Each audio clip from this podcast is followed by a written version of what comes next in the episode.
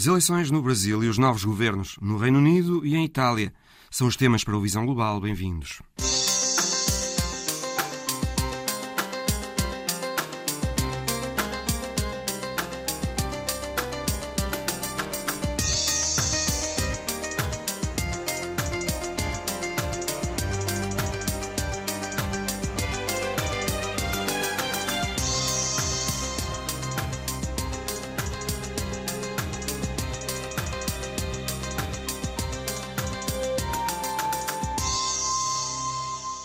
É o dia da grande decisão. No Brasil, 156 milhões de eleitores chamados a eleger o próximo presidente do país. Os brasileiros decidem se Jair Bolsonaro continua no Palácio do Planalto ou se volta para lá Lula da Silva, que ocupou o cargo entre 2003 e 2010. É uma escolha que a Antena 1 acompanha no Brasil com as reportagens dos nossos enviados especiais. Escutamos primeiro no Amaral. Na semana, a última da campanha em que Jair Bolsonaro voltou a alertar que as urnas eletrónicas abrem a possibilidade de fraude eleitoral. Fraude de urna não deve ter, não. Não acredito, não. Se fosse manual, sim, mas como é que é? Digitalizada não. Na última semana de campanha, a incredulidade de Reinaldo Pereira é pontuada pela relativização do Maurício Memória. Eu acho que pode eventualmente existir sim. Acho que casos isolados, urnas isoladas, mas não, não, não confio numa fraude generalizada. Facto é que muitos brasileiros temem o pós-eleições. Eu vejo pessoas que estão é, juntando alimentos, estão pegando coisas, juntando papel higiênico, comida, estão estocando. Vamos à praia. Ipanema, Rio de Janeiro, cidade mais linda do mundo. A praia, na cidade maravilhosa. A gente toma Ipanema. Ipanema, uma foto do Brasil. Estou bastante chateada com tudo que vem acontecendo. A gente não vê melhor em nada, né? Transporte, saúde. Então, assim, não tá legal. Outra imagem. O melhor é a economia, né? Que está indo bem, está se recuperando bem, graças a Deus. O emprego está voltando, muitas vagas de emprego acontecendo aí. Agora, de ruim, só muita briga política. Isso que está sendo ruim. Muita briga, muita luta na campanha, duras acusações. A semântica espelha Seu o empenho na caça ao voto. sempre esteve repousado em A comunidade evangélica representa 30% do eleitorado brasileiro. As sondagens indicam que seis em cada dez votam em Bolsonaro. O presidente diz que Lula da Silva, se ganhar, vai fechar templos. Ora, Lula teve que vir a terreiro, escreveu aos evangélicos a frisar que sempre respeitou todos os cultos religiosos. Notas de campanha num samba religioso num país que mudou.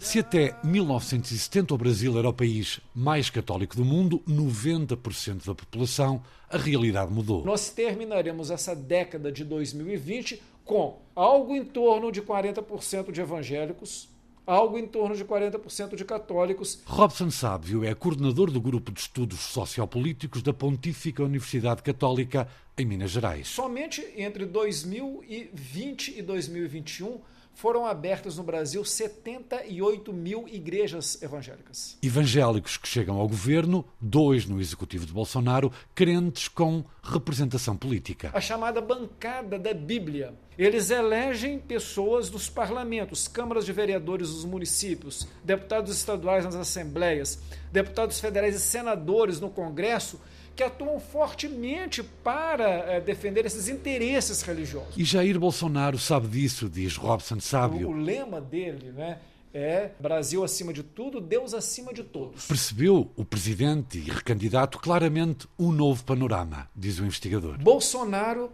percebeu isso com muita clareza desde sempre. Temas de ordem moral e de costumes associados a questões religiosas que justamente desperta muita adesão nas pessoas. A comunidade evangélica representa entre 25% a 30% dos 156 milhões de eleitores no Brasil. As sondagens indicam que 60% vota em Jair Bolsonaro. Nas ruas de Minas Gerais, Estado decisivo, o segundo maior colégio eleitoral do país. Há indecisão. Desse que trair, para mim, nenhum. Acho que teria que nascer gente nova, com pensamento novo, porque esses que estão aí, para mim, nem votei. Deixa eu falar a verdade. E medo? Medo de violência, só isso. Medo da violência. Entramos. Bom dia, porque o proprietário não está aqui. Ele que, que responde pela loja, ele da entrevista. A outra loja, então. Bom dia, tudo bem? O moço está querendo falar que é lá de Portugal. Cantado? Já que em Minas não tem mar, eu vou pro bar. Para o bar, não. Ao mercado. Mercado Central. Na Empório do Queijo. No Mercado Central de Belo Horizonte, mais de 400 bancas dizem que é o terceiro melhor do mundo. Quem disse? A gente aqui, uai. Uai, então, e a política? Desse que trair para mim nenhum. Acho que teria que nascer gente nova. E o que vendo? Nós, nós vendemos os produtos mineiros, né? Tipo queijo, goiabada cascão, doce de leite, ótimas opções. E pimentas picantes, muitas. Felipe Augusto. Felipe Augusto indeciso com o sentido de voto. Não posso até falar, nem posso falar desse assunto assim com você. É perigoso. Aparecida. Aparecida Batela. Pode gerar violência, diz Aparecida Batela. não, prefiro não. Medo de violência, só isso. Muita mesmo. Uns passos adiante. Lili.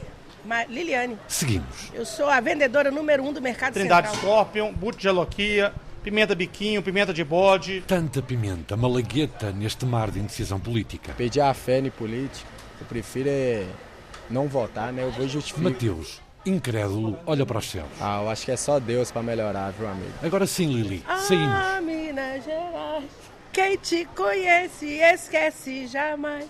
Oh, Minas Gerais. O que mais? Amém, para nós. Já no estado vizinho, no Rio de Janeiro, a Fundação Getúlio Vargas acaba de publicar um estudo sobre a pobreza do Brasil. Na população mais pobre, entre os 20% mais pobres, ela chegou a 75% da população. Isso é um dos níveis dos países mais com maior insegurança alimentar do mundo como, por exemplo, Zimbábue Serra Leoa. Marcelo Neri é o coordenador de estudos sociais na Fundação Getúlio Vargas. Na nova democracia brasileira, nas últimas 10 eleições federais, em todas as 10 eleições a pobreza caiu em ano eleitoral, caiu fortemente, e na grande maioria dos anos pós-eleitorais ela sobe. É um ciclo político que é visível a olho nu, como o gráfico mostra e isso acaba gerando instabilidade na vida dos pobres, o que é particularmente danoso, além do ponto de vista ético. O senhor consegue um, dizer-nos nesta altura qual a percentagem de pobreza no Brasil? Há vários tipos de pobreza, como é óbvio, mas o que é considerado pobreza padrão? Se a gente usar a população uma, uma renda de 5 dólares e 50 por dia, cerca de 500 reais mês por brasileiro, uma linha de pobreza alta. De, hoje você tem no Brasil cerca de 30% da população e só durante a pandemia você teve cerca de 10 milhões de pessoas, quase um Portugal, de aumento de pobreza durante a pandemia. Então a pobreza aumentou, agora você está num período de entrega de, de programas sociais novos, Auxílio Brasil, etc., à luz do, do, do ciclo eleitoral. O problema é depois do período eleitoral. A Fundação Getúlio Vargas e o departamento que o senhor coordena fez recentemente um estudo sobre fome no Brasil. Os dados indicam que aumentou o número de pessoas que neste momento têm insegurança alimentar ou fome mesmo. Exatamente. A gente pegando dados de 2021 e mesmo 2022, começo do ano, a, a, a taxa de insegurança alimentar ela está no nível alto, o nível mais alto da série, é, mas ainda não temos dados desse novo ciclo de político eleitoral, onde o programas sociais como Auxílio Brasil está sendo expandido, etc., durante as eleições. Mas é, a insegurança alimentar no Brasil é alta, apesar do Brasil ser um grande produtor internacional de alimentos. Uh, tem como dar-nos alguns números? Uh, julgo que 33 milhões de pessoas uh, passarem fome. Corrijam-me. Segundo as nossas estimativas, a taxa de insegurança alimentar é cerca de 36% da população, que é a primeira vez que se que chega, que ultrapassa a média global de insegurança alimentar, apesar do Brasil ser uma grande potência agrícola.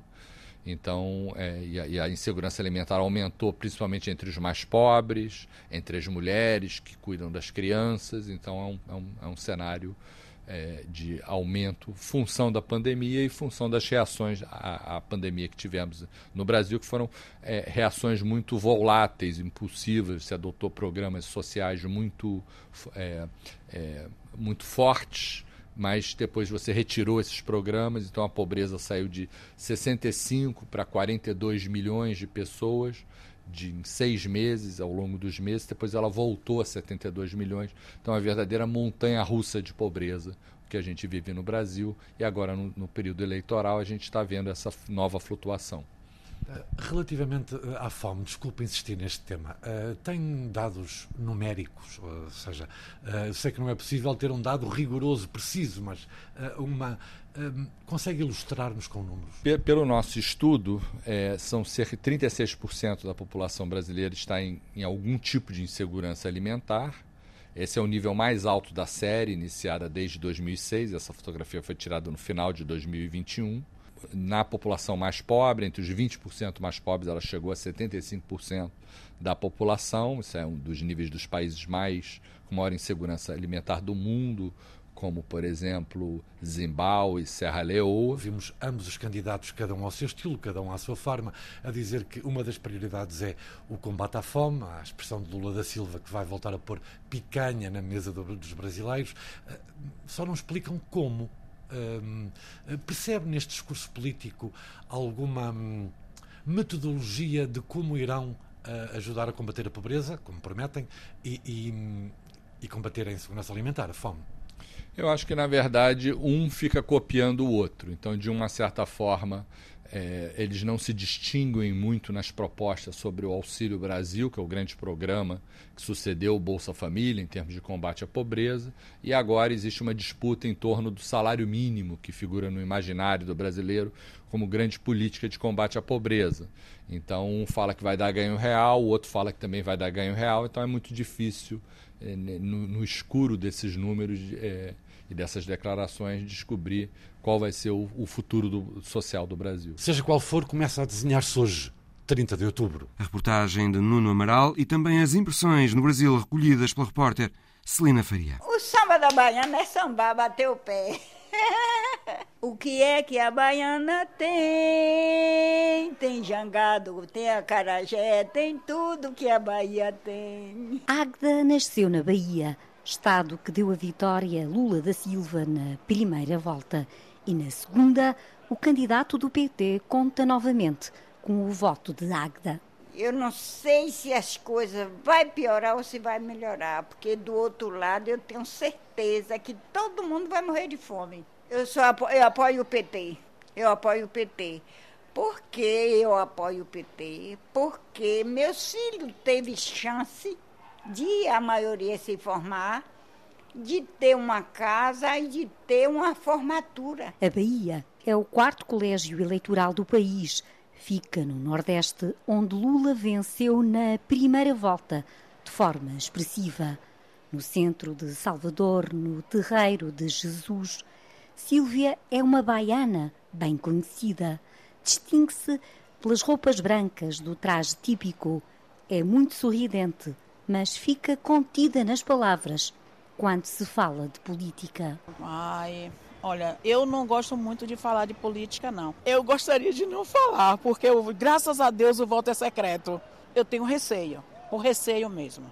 Porque acha que neste momento o Brasil está dividido? Está, e como está. Quer dizer, a parte nordestina toda já sabe o que vai fazer mas a outra parte ainda está indecisa. Mas nós não estamos indecisos. Mais expressivo e assumido é Manuel Paciência. Vamos ver, né? Tomar que Lula ganhe. Torcer para Lula ganhar. Você é um apoiante de Lula? É, graças a Deus. É o 13 na cabeça. É por isso que o Manuel 213. Tá vendo? O 13 de Lula. Você é o vendedor 213, é, é isso? Melhor vendedor daqui da Bahia. Num Brasil dividido com vários problemas, a população negra reclama mais igualdade e direitos. Vovô o vovô do Ileie, a primeira trupe de carnaval totalmente negra, é uma voz ativa na Bahia. Todos os partidos aqui são racistas, mesmo esquerda e direita, tudo é igual. Depois que passa a, a, as eleições, você só vê as pessoas em casos importantes, são pessoas brancas, racistas, que mesmo reconhecendo que nós estamos na linha de frente, que nós que elegemos esse pessoal, que, é, que somos maioria, nós que votamos, a gente quer ver ministros negros, secretários importantes negros, que depois das eleições é, são colocadas pessoas brancas lá e depois, quando nós precisamos de qualquer oportunidade, somos barrados, né? Você tem uma, uma parceria com a Petrobras, com esses espaços, sempre tem gente branca lá que, que, que, que, que atrapalha. Todo mundo é nego de verdade. É tão escuro que perceba a menor claridade. Se tiver barreiras, pulo, não me iludo não. Com essas classes do mundo, sou um filho do mundo. E lê brilho de luz, e lê de luz. Nego sempre é vilão, ah, até meu bem provar que não, que não. Nego sempre é vilão. Há os negros que pedem igualdade e há também os pobres, os que vivem na rua. Estou na rua há duas semanas. E por que razão? Porque a gente está em situação de rua, porque meu esposo perdeu o emprego e a gente fomos despejados do aluguel, né? Dois meses atrasado e o homem não quis saber. Samira vive há menos de um mês na rua com o marido e os três filhos, um bebê. Moram na principal avenida de São Paulo, a Paulista, numa tenda que por agora é a casa de todos depois de João ter ficado sem trabalho. O que mais desejo é arrumar um serviço e sair da rua com meus filhos. Pergunto para as pessoas se elas podem me ajudar com um serviço, com uma coisinha, para me sair da rua com meus filhos, né? Que isso aqui não é vida para ninguém. Durmo de dia e de noite eu fico acordado para elas dormir, para minhas crianças dormir, que a noite é mais perigoso do que de dia, que não tem ninguém passando. O perigo é maior. Mas na rua há também sonho e o menino Wesley tem um especial. Eu queria ser um homem rico quando eu crescer. Aí eu ia chamar minha tia, todo mundo, a comprar um apartamento e a deixar eles morar junto comigo. Ter o suficiente para viver com dignidade é o sonho de muitos brasileiros. Os dados indicam que 33 milhões de pessoas passam fome e 100 milhões são pobres. Que venha Lula para mudar tudo isso daí. Que Lula, quando estava o governo do Lula, pelo menos a gente comia um bife, comia alguma coisa. Hoje em dia a gente não come nem um ovo direito. No imenso Brasil há 156 milhões de eleitores.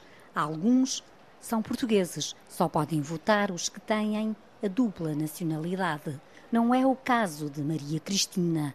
A imigrante que vive em São Paulo está profundamente desiludida. O Lula provavelmente vai fazer alguma coisinha para o povo ficar contente e fazer as falcatruas dele por trás. O Bolsonaro vai continuar na mesma linha. São Paulo é o maior colégio eleitoral do Brasil. Tem mais de 32 milhões de eleitores. Lula venceu na cidade, Bolsonaro ganhou no Estado. Nos últimos dias, acentuou-se a divisão da sociedade em relação ao apoio aos dois candidatos. Ele vai votar no Lula, mas eu sou Bolsonaro. A verdade é, posso ser sincera com a senhora, é que alguns brasileiros preferem cerveja e churrasquinho e, o, e os outros é, é Bolsonaro. Juca e o filho vendem numa barraca de fruta no Mercadão de São Paulo. Na banca das especiarias e ervas aromáticas, Beatriz adiciona um tempero à política. Falta sal. Quem é que tu achas que vai vencer? Aí eu torço pro 2-2, né? Bolsonaro. Acho que o Lula não, não tem vez, não. É um Brasil de olhos nos dois candidatos, sempre com música. É, foi aí, seu moço, que eu, Mato Grosso e o Joca construímos nossa maloca. E aí, mais um dia os homens vieram derrubar. Reportagem de Celina Faria. Filipe Vasconcelos Mão, boa tarde. O que é que parece que vai acontecer hoje? As sondagens dão uma tendência para a vitória de Lula da Silva, mas na primeira volta elas também diziam que Lula podia ganhar logo, sem necessidade de segunda volta, e isso não se confirmou. O que é que pode acontecer agora? Qual é a sua intuição? Bem, vamos ter muito provavelmente um resultado apertado. Uh, o único resultado que, que, que à partida estava descartado no, na primeira volta nestas eleições era uma vitória de Bolsonaro à, nessa primeira volta. Todos os outros resultados seriam possíveis. Uh, de facto, nesta campanha, a partir da na passagem da primeira para a segunda volta, houve, em função do bom resultado em relação ao que previam as sondagens, de Bolsonaro houve uma, um certo elan na sua campanha eh, que teve como contraponto uma, uma certa desmotivação ou desilusão com a não vitória de Lula à primeira volta por parte da, da campanha de Lula um, e as sondagens, todas elas, uh, dão um resultado apertado. Os institutos mais credíveis uh, e que têm tido resultados na segunda volta mais coincidente com o resultado final, previsões mais coincidentes com o resultado final, dão uma diferença de 5, hum, 6 pontos.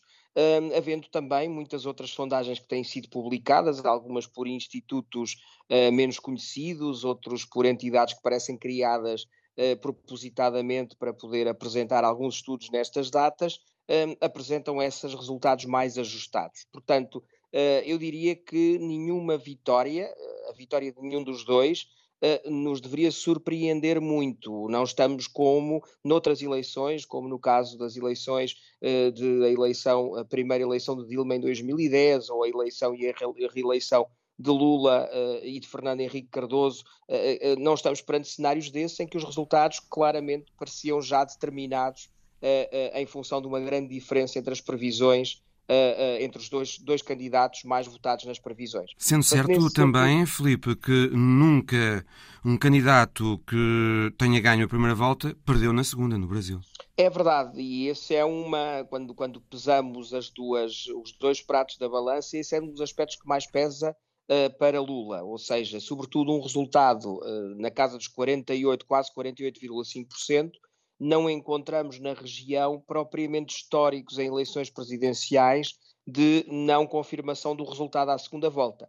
Não obstante, há casos de estados, de governadores, para, de, campanhas para estados, para governadores estaduais no, no, Brasil, em que candidatos com mais de 49% na primeira volta foram depois derrotados à segunda volta. São dinâmicas diferentes, mas o histórico, o histórico está aí. O histórico lado, eh, favorece Lula da Silva.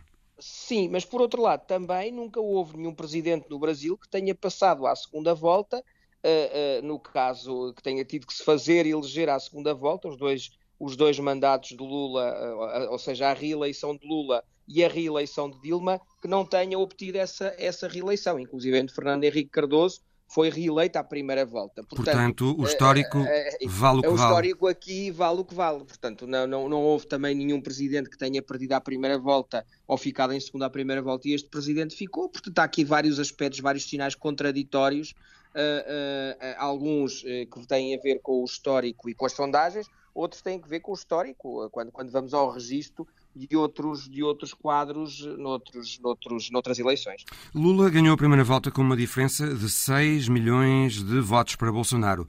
15 milhões votaram noutros candidatos ou votaram branco ou nulo. Uhum. 33 milhões abstiveram-se. Portanto, houve nesta segunda volta uma grande fatia do eleitorado para ser captada por um Sim. ou pelo outro. 48 milhões de brasileiros que não votaram na primeira volta nem Lula nem Bolsonaro. Ora, se a diferença na primeira volta foi de uh, eh, 6 milhões de votos, qualquer deles chegou a este dia decisivo alimentando aspirações sim. legítimas de vencer. Claro, sim, sim, há margem de manobra, há margem de manobra porque se sabe, por exemplo, que o eleitorado de Bolsonaro, de, de Lula, é mais abstencionista, portanto as, os, as pessoas com menos literacia e as pessoas com menos, uh, com mais pobres votam, são os eleitores, são os eleitores do Lula por excelência, são também aqueles que mais se abstêm. No entanto, houve aqui alguns aspectos que podem equilibrar essa situação, nomeadamente a questão da, da, da, gratuitidade dos transportes públicos no dia da eleição, que se generalizou nos diferentes estados brasileiros. Em São Paulo também... foi o tribunal forçar Sim. essa uh, gratuitidade dos transportes exatamente, públicos. Exatamente, o governador de Minas também foi forçado pelos tribunais, uma vez que não queria nos transportes, uh, nos transportes interurbanos, ou seja, naqueles onde o governo estadual, uh, que estão, que estão por, por conta do governo estadual, não queria, não queria essa, essa gratuitidade. Portanto, estamos a falar é um de estados que são pró-Bolsonaro. Minas não, mas o governador, Minas, o governador é pró-Bolsonaro, uhum. sim. Zema é, é, favorável a Bolsonaro. Um, e em São Paulo e, também, é Rodrigo Garcia e em São Paulo também, Rodrigo Garcia. Portanto, nesse sentido, houve essa libertação do transporte público, que pode eh, facilitar o acesso à, à, às urnas dos eleitores de Lula. Também há outro aspecto que pode ser tido em conta, é que na primeira volta das presidenciais, eh, o, o, o, da eleição presidencial, a participação valeu como prova de vida para um conjunto de pensionistas eh, fazerem, em vez de ir ao banco, eh, poderem fazer-se valer da sua participação nas eleições, para uh, confirmar uh, a, sua, a, sua, a sua vida, digamos assim, numa prova de vida típica, como aquelas que se fazem por todo o mundo em relação aos pensionistas. Um, houve, terá havido um milhão de pessoas, de eleitores mais velhos, que terão acudido às urnas, uh, talvez motivados por esse propósito, um, sendo que o Governo Federal parece ter imposto essa norma justamente porque estariam perante uma franja etária mais favorável ao presidente. Portanto, há aqui vários aspectos que, que, que, deverão ser necessariamente uh, uh, uh, pesados na noite eleitoral, tidos em conta na noite eleitoral, um, sendo que encontraremos muito provavelmente, com toda a certeza, explicações para a vitória de um ou de outro candidato. E confirmando-se aquilo que dizem as sondagens, confirmando-se a vitória de Lula, ouvíamos aqui nas reportagens dos enviados da Antena 1 ao Brasil falar muito de medo, de muita briga política e do medo de haver violência depois das eleições. Há realmente razões para achar que isso pode acontecer, que pode haver problemas sérios. Ontem, um autarca em São Paulo, adepto de Lula da Silva, foi morto. Sim, tivemos uma eleição muito polarizada, tivemos quatro anos de enorme. Quatro não, tivemos, estamos, o Brasil vive uh, há, há dez anos um contexto de grande polarização, desde os protestos de 2013, eh, desde a eleição de 2014 entre a Aécio e Dilma Rousseff, eh, há uma, houve uma progressiva polarização e extremar de posições no Brasil. Um, provavelmente o ponto máximo desse extremar de posições tem sido atingido por estes dias e é algo para o qual o atual presidente contribuiu em boa medida um, e uh, uh, é de esperar que se, perante uma eventual derrota ou vitória de Lula da Silva um, houvesse aqui uma atitude que alguns comparam com a de Donald Trump na, na, na sequência das eleições presidenciais de 2020 nos Estados Unidos da América. Um, foram dados vários sinais, foram, foram, houve tentativas para encontrar subterfúgios para criticar o processo eleitoral, começou com a questão das urnas eletrónicas e do, e do facto de não serem credíveis, o voto eletrónico não ser credível para Bolsonaro, segundo a sua narrativa. Uh, houve inclusivamente uma tentativa de mudança legisla, da, da legislação para uh, alterar o modo de voto, que foi chumbada pela Câmara dos Deputados.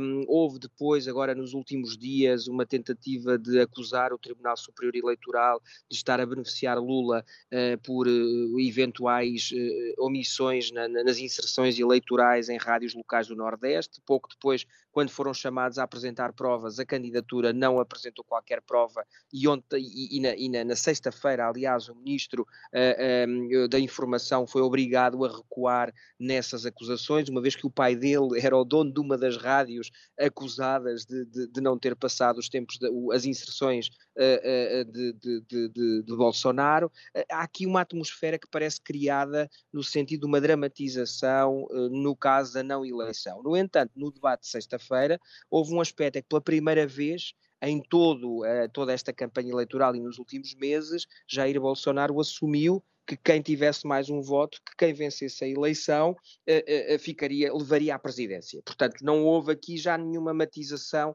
no sentido de dizer não, mas isto pode ocorrer se o processo for, se o processo for limpo. Já não houve essa matização, houve um assumir claro de que quem vencesse levaria à presidência. Portanto, resta saber se este comportamento se vai manter. Resta saber, em primeiro lugar, quem vence, caso o Bolsonaro não vença, se este comportamento se vai manter ou se Bolsonaro vai optar pela tal via Trump de radicalização e de tentar provocar alguma instabilidade, um, tendo em conta que, mesmo que perca, terá um resultado muito provavelmente perto, próximo dos 50%. É isso. Temos de esperar para ver comentários de Felipe Vasconcelos Romão. Obrigado, Felipe. Obrigado. Felipe Vasconcelos Romão, que estará também na Antena 1, na emissão especial que dedicamos às eleições brasileiras este domingo, entre as 8 e a meia-noite. O Reino Unido tem o terceiro primeiro-ministro em menos de dois meses. Agora é Rishi Sunak quem vai conduzir os destinos do país. Sunak, que foi ministro das Finanças de Boris Johnson, depois discutiu a liderança do partido e do governo com Liz Truss, perdeu, mas avisou que os planos de Truss iam ser um desastre e foram. Por isso, Rishi Sunak capitalizou e foi agora escolhido pelo Partido Conservador para liderar o partido e o governo, sem ter sido sequer necessário votar, uma vez que a única adversária que tinha era Penny Mordaunt, mas ela desistiu. Bernardo Pires de Lima, boa tarde.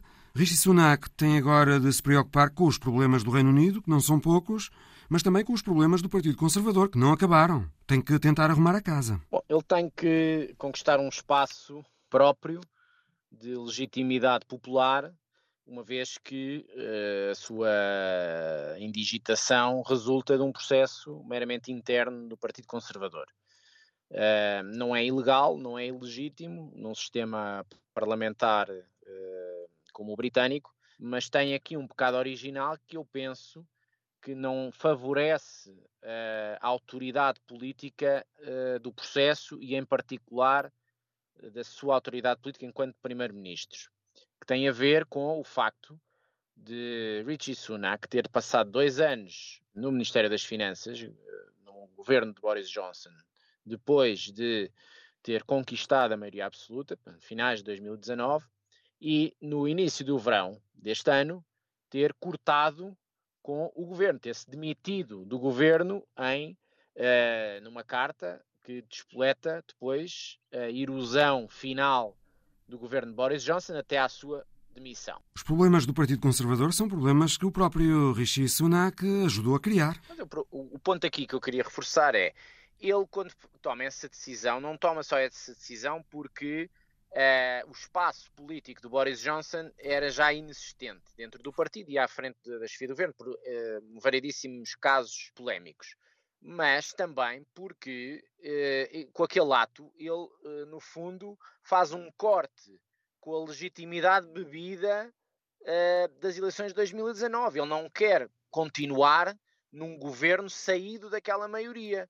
O que acontece é que ele, neste processo, é quase como cooptado pela mesma maioria parlamentar, quando há três meses ou quatro meses tinha renegado esse, esse laço umbilical com a mesma maioria.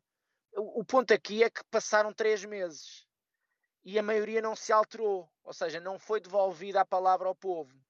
eu acho que isto tem um pecado original e precisa, por via disso, de ter uma popularidade rápida, ou seja, ele tem que ter um disparo nas sondagens nos próximos três meses, em função da aplicabilidade e da eficácia das opções orçamentais que vão ser escolhidas uh, e tomadas no, neste mês de novembro. O primeiro grande teste será é talvez o momento é em que o Governo alguém... vai apresentar a proposta orçamental, o dia 17 de novembro.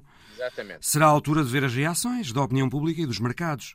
E se o Reino Unido recupera a credibilidade orçamental? A primeira, reação, a primeira reação à nomeação do, do Richie Sunak foi a valorização da lira. Portanto, os mercados assumiram, de certa maneira, que ele era uma solução menos política, menos carismática, mas mais competente e mais tecnocrática, e que o momento pediria isso. Acho que essa também foi a avaliação que os deputados fizeram e também aqueles que não alimentaram uma corrida a dois ou a três. Depois é preciso que isto se transforme em políticas eficazes e eficazes no curto prazo, porque a distância das sondagens de 30 pontos percentuais em relação aos trabalhistas dão uma descolagem brutal entre o que é uma maioria parlamentar obtida há dois anos e aquilo que é a apreciação dessa mesma maioria que hoje em dia está nos 20% em média nas sondagens. O que nós temos é um sistema que ofereceu uma maioria parlamentar que não é acompanhada pela apreciação popular. Portanto, isto é um sistema que não é ilegal, não é ilegítimo, mas é frágil. Claro que uh, o Richie Sunak, como a Liz Truss também teria, têm uma maioria que os apoia para um calendário de dois anos, tendo em conta que as eleições se têm que realizar até janeiro de 2025. Mas nós temos, desde o referendo do Brexit, uma média de dois anos por primeiro-ministro. E, e, e, era um primeiro-ministro com outra experiência. A última experiência durou 50 dias. Esta, que ainda é menos experiente do ponto de vista de cargos executivos do que a Liz Truss, não estou a dizer que não tem condições para durar mais do que 50 dias, mas tem um, um countdown, um relógio constante que vai medir uh, a eficácia das políticas públicas, das opções orçamentais, do discurso político, da coesão da bancada e da capacidade uh, executiva de um primeiro-ministro que é um tiro no escuro. Sem ter grande experiência política, sem ter sido legitimado pelo voto e ainda por cima com uma imagem de hum, milionário, casado com uma mulher que evitou pagar impostos no Reino Unido, se as coisas lhe começarem a correr mal, a situação pode ficar muito tremida para Rishi Sunak. É, o risco desta opção, para além dessas características todas pessoais, há depois este contexto político que eu uh, sucintamente descrevi e tem a ver com a avaliação que os parlamentares farão momento a momento, fase a fase.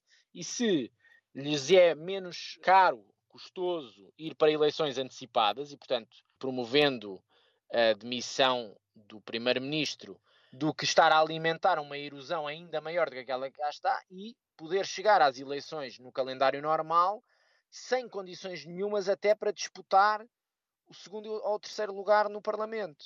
Porque há sondagens hoje em dia que já dão o Partido Nacionalista Escocês com mais lugares na Câmara dos Comuns do que o próprio Partido Conservador. Então, esta avaliação dos parlamentares vai ser constante e é isto que vai ditar as condições de governabilidade do Richie Sunak, para além das suas próprias opções orçamentais. Isto hum, é frágil. Há aqui um nome no governo que merece reflexão, Bernardo. Jeremy Hunt, ele foi reconduzido como Ministro das Finanças, ele foi quem reverteu eh, a proposta orçamental desastrosa do anterior governo, disse no Parlamento, quando substituiu quase Kwarteng, que o Reino Unido é um país que paga as promessas que faz e paga aquilo que deve. Jeremy Hunt eh, poderá ser o Ministro das Finanças competente de que o Reino Unido precisa e a peça-chave para a sustentabilidade deste governo? Bom, há aqui uma vantagem que é o facto do Primeiro-Ministro e do atual Ministro das Finanças terem um alinhamento estratégico para o orçamento e o próprio Primeiro-Ministro ter um passado recente à frente da pasta das finanças. E isso dar uma coesão e uma comunicação das medidas bastante mais fluida, provavelmente.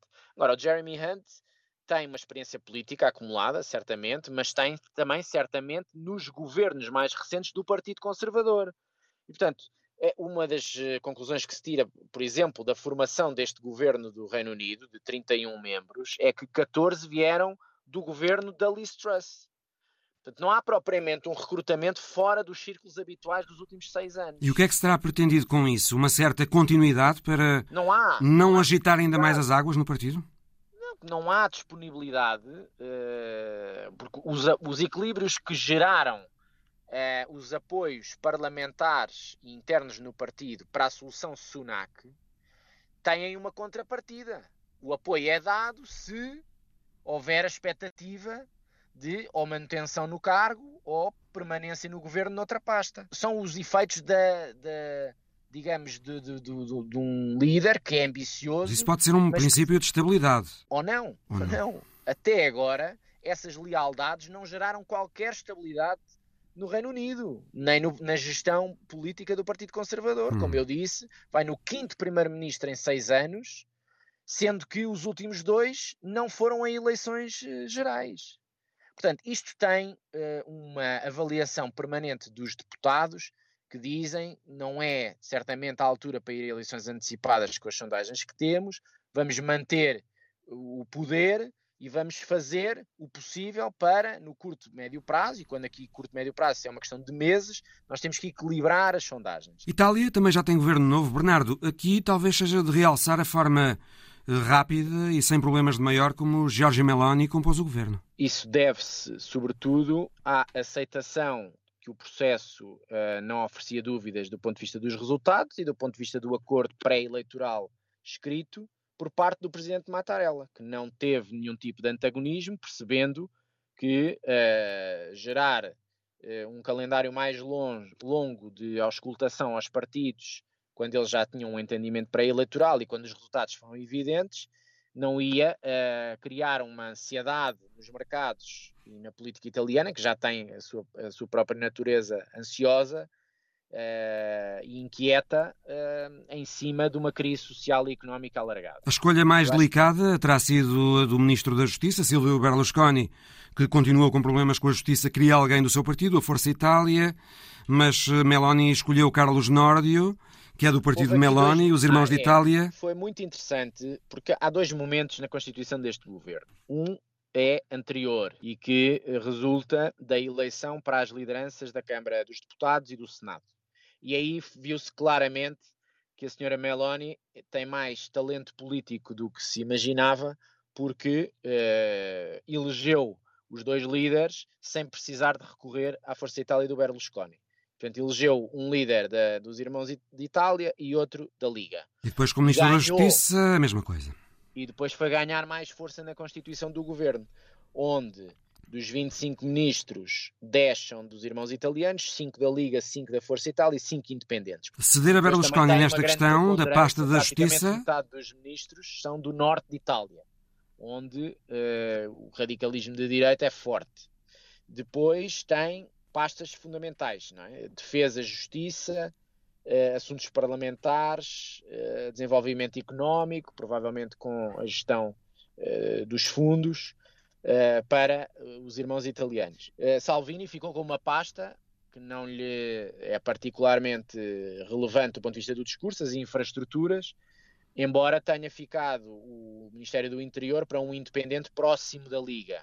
E depois houve aqui alguma, algumas tentativas de ter alguns tecnocratas que acrescentassem credibilidade a pastas de, de Estado. Não me pareceu que houvesse muita disponibilidade de nomes muito credíveis, independentes, para ocupar essas pastas e elas foram, acabaram por ser ocupadas, por exemplo, as finanças com o Ministro da Liga, uh, os negócios estrangeiros com a figura uh, iconoclástica da Força Itália, António Tajani. Uh, António Tajani, e, e, portanto que não obedece propriamente a uma grande sensatez também de, de, de, linguagem diplomática, mas o que me parece é que o recrutamento nessa base tecnocrática não foi um grande sucesso. E, portanto, é um governo muito político e que vai sobreviver ou não em função das questões entre os três partidos. O presidente Mattarella, porque tem um mandato superior à legislatura do governo, tem a faca e o queijo na mão para ler a estabilidade que esta maioria a três oferece e para as soluções que uh, o governo uh, optará em termos de política orçamental. Vai ser um governo que no curto prazo vai naturalmente responder, fazer uma gestão da crise e portanto não terá certamente um, opções de políticas públicas ou eh, orçamentais de grande estratégia a médio e longo prazo. Se tivesse cedido a Silvio Berlusconi nesta questão da pasta da Justiça, uh, Giorgia Meloni estaria talvez a dar uh, um mau sinal logo para começar, não é? Mas como ela já tinha feito um, digamos, um pré-posicionamento com as duas lideranças das câmaras, percebeu-se que não iria, que isso já seria uma fórmula de uh, colocar a Força Itália e, o, e a, a, inésima reencarnação do, do presidente Berlusconi uh, no seu devido lugar, o que é, o que é absolutamente sintomático. Eu lembro-me, eu vivi em Itália há 20 anos e, e o primeiro-ministro era Silvio Berlusconi na altura. 20 anos depois, Silvio Berlusconi é um kingmaker das soluções governativas de Itália em 2022. Para o Ministro da Economia e Finanças, eh, disse que Meloni queria um técnico, mas não o terá conseguido. Acabou por eh, ser eh, escolhido um político, Giancarlo Giorgetti, da Liga, de Matteo Salvini.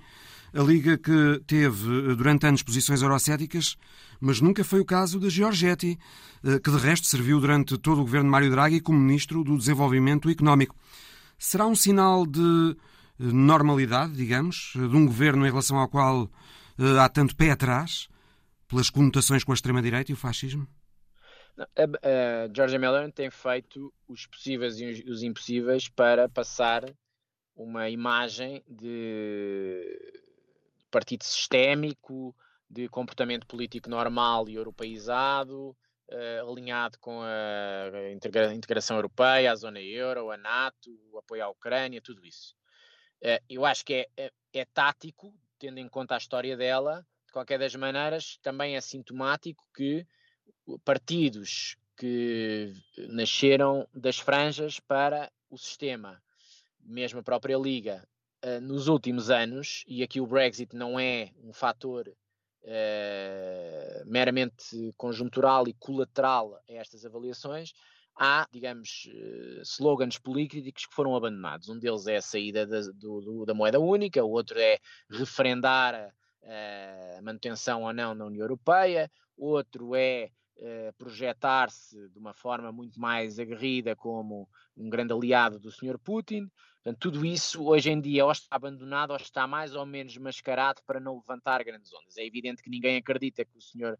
Matteo Salvini não seja um grande fã de Putin uh, só porque está no governo. Não há nada a fazer quanto a esse trajeto. Mas Meloni uh, fez questão de reafirmar no é Parlamento o apoio à Ucrânia. É mais hábil, percebeu mais cedo como é que os ventos corriam, percebeu que iria necessariamente, provavelmente, capitalizar o facto de ter sido o único partido no Parlamento que não estava eh, no apoio ao governo de grande coligação nacional a Mário Draghi, portanto ia capitalizar isso e percebeu que a história do presente da Europa é uma história uh, que tem um relativo consenso e, portanto, ela, no fundo, um bocadinho como a Marine Le Pen fez na última campanha presidencial francesa, na comparação com o Eric Zemmour, ela era a moderada da direita, ou da, da direita radical, enquanto que o, o, Zemmour era o radical de serviço desse, desse espaço da direita radical. Meloni Bernardo disse no Parlamento que as armas que a Itália fornece à Ucrânia não são decisivas para o resultado da guerra, mas são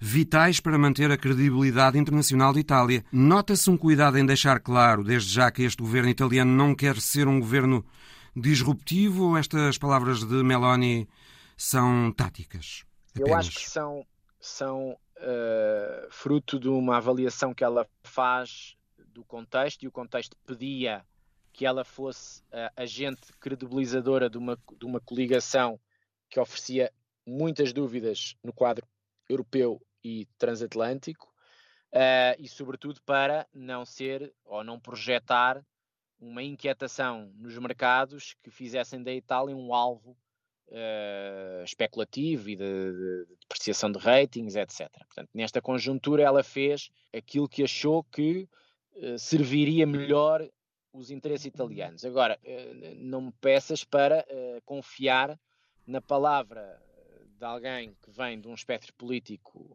muito radicalizado e que daqui a três meses ou daqui a seis meses não, não tenha, em função da, dos efeitos e da, digamos, da fadiga da guerra, ou dos efeitos colaterais da guerra, ou do ciclo inflacionista ainda maior, ou da não baixa de preços da energia, do custo de vida, que ela não altere a sua postura em função das circunstâncias. Eu acho que isto é que é o modus operandi destes políticos, estes políticos da direita radical, que vão uh, lendo fase a fase e alteram os seus princípios, alteram as suas políticas em função das conjunturas.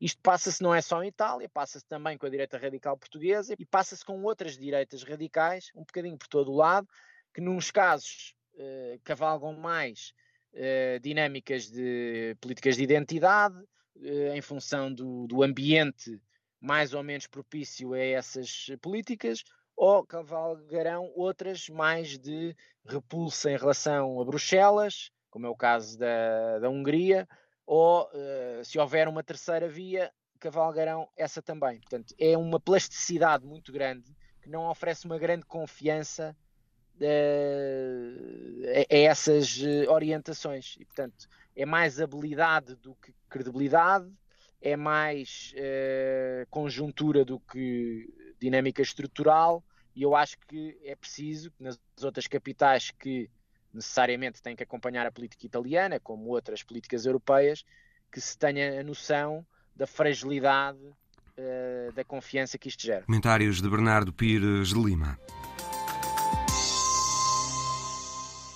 Fuzelo, ou chalerreta, é uma ave migratória conhecida pelos seus voos de longo curso. Nenhuma outra ave consegue percorrer tão longas distâncias sem parar, apenas num só voo. Ora, escute-se a história da semana de Alice Vilaça. 13.560 quilómetros, 11 dias, um recorde do voo mais longo de sempre. O protagonista podia ser um avião, mas não, estamos a falar de um pássaro, um fuzelo de 5 meses, conhecido apenas pela etiqueta de satélite número 234684. O fuzelo ultrapassou o recorde anterior, o de um adulto da sua espécie que tinha registado um voo de 13 mil quilómetros. O fuzelo de apenas 5 meses demorou então 11 dias e uma hora para voar 13.560 quilómetros, sem parar em nenhum momento. O pássaro partiu do estado do Alasca, nos Estados Unidos da América, e viajou até à Tasmânia, estado australiano. Segundo o The Guardian, que cita o Instituto Max Planck de Ornitologia, a ave migratória atravessou todo o Oceano Pacífico, com passagem pelo Havaí, até aterrar em Ansons Bay, uma cidade rural na Tasmânia. A viagem começou a 13 de outubro. A ave atingiu metade do caminho no dia 19, quando passou pelo Kiribati. Terminou-a no passado dia 25. Foi tudo monitorizado por um dispositivo 5G colocado pelos cientistas nas costas do fuzelo e associado a um satélite.